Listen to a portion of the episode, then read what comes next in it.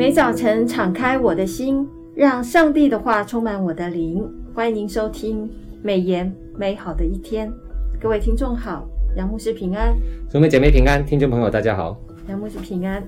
按着每日研经释义的进度，我们这个礼拜进入了哥林多后书的最后的章节，是的，就是九到十三章。那哥林多后书中记载了保罗的榜样跟教导，可以激励我们，不管是面对什么样的困难。景况或者是结果，我们都能够忠心的持守我们的信仰，而且诚实的遵守上帝的训命跟训诲哦。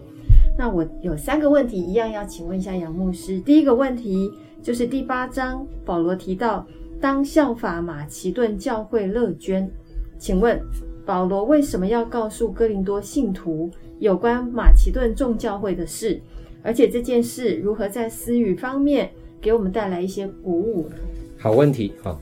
保罗称赞马其顿众教会是照上帝的旨意奉献，因为他们第一，患难中仍有大的喜乐，倚靠主必就是啊、在主里面哈、必会富足的啊。然后第二，讥虫之间他们还能够乐乐捐哈、而且是超过他们力量的奉献。第三，甘心乐意积极的主动，再三恳求保罗答应他们奉献。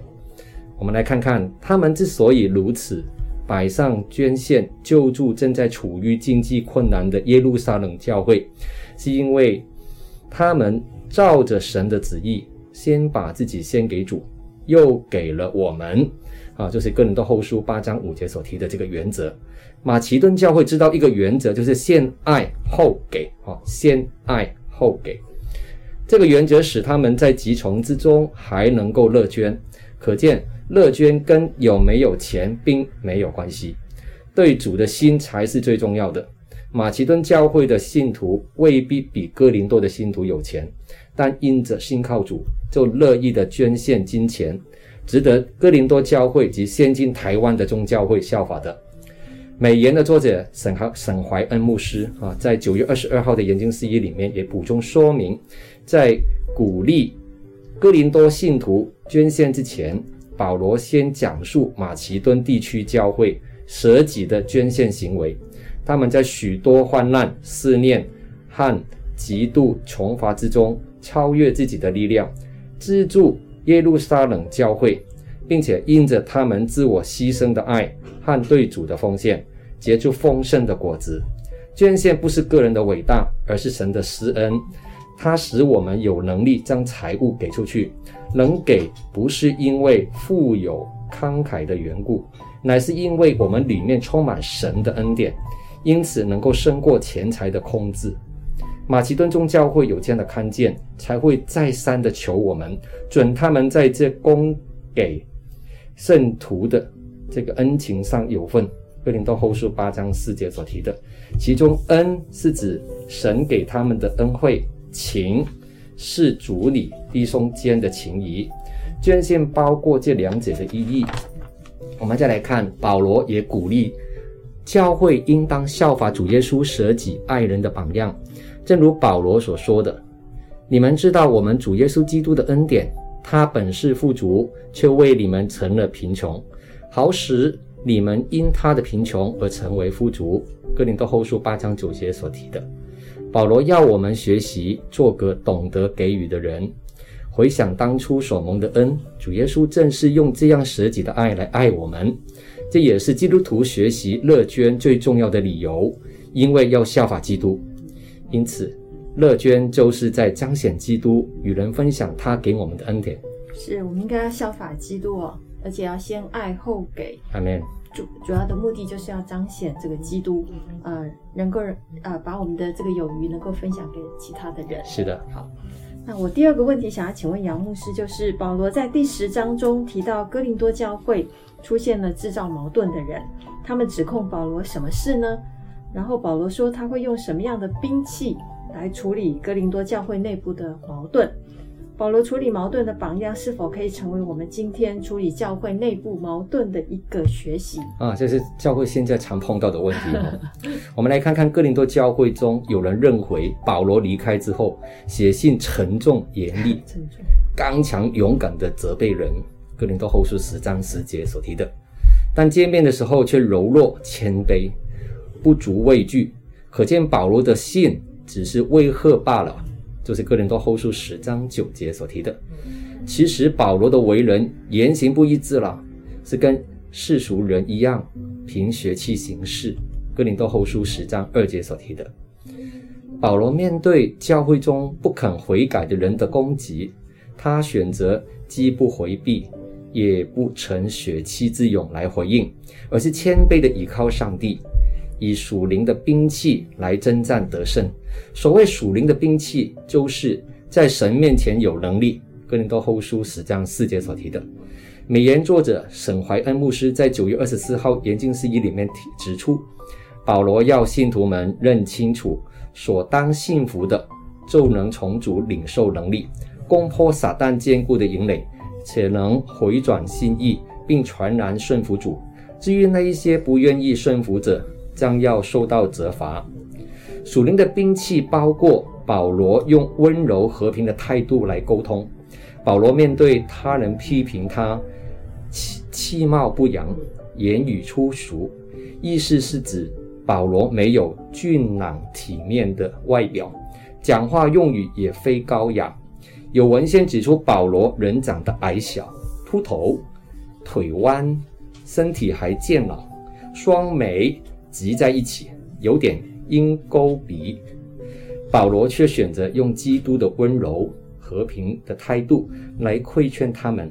哥林多后书十章一节所提的所谓的温柔和平，是指面对别人对自己不平与侮辱，而不记恨在心，不谋报复，用理性来沟通。另一方面，属灵兵器也是善用属灵权柄，以求造就教会。面对制造矛盾的人的指控，保罗为人是言行不一致，跟世人一样，凭血气行事。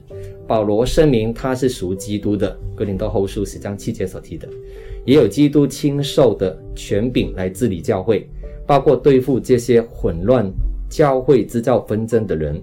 但他不希望造成污秽，这个污秽是免得他们以为我写信是要威吓他们，所以解释借权柄是为了造就教会，而非败坏教会，就是哥林多后书十章八到九节所提的。保罗强调，他对这些敌对者是言行一致的。书信上如何严厉，他与他们见面时也同样采取严厉的行动。哥林多后书十章十一节。今日教会也可能遇到保罗与假教师之间的冲突，我们可以效法保罗，善用属灵的兵器来处理。是我们发现保罗在遇对呃面对这些矛盾或者是假使徒。呃，采取的是严厉的态度，嗯，而且态度，但是这个言语呢，却是温柔而坚定的，嗯，是的。然后他也提到用属灵的兵器，是，其实属灵兵器的管教呢，其实都是为了要让教会更好，阿门，不是分化这个教会，是的，也是造就教会，是。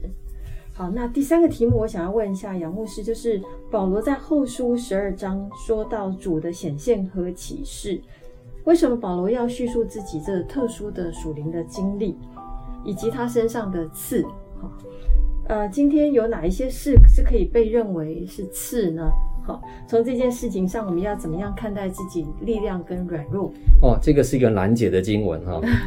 保罗提到主的显现，还有他在十四年前被提到是第三层天，还有到乐园的特殊属灵经历，目的是为了堵塞假教师的攻击。假教师大概都喜欢夸这样的经历吧。又或者他们夸说保罗所得的意象不及他们，他自夸自己的独特属灵经历是不得已的。他强调说这样的经历对自己无益，他是为了教会福音的根基不受到亏损，要在教会需要被造就的时候才说出来的。哥林多后书十二章第一节啊，第十章第八节有提哈，为了防止保罗。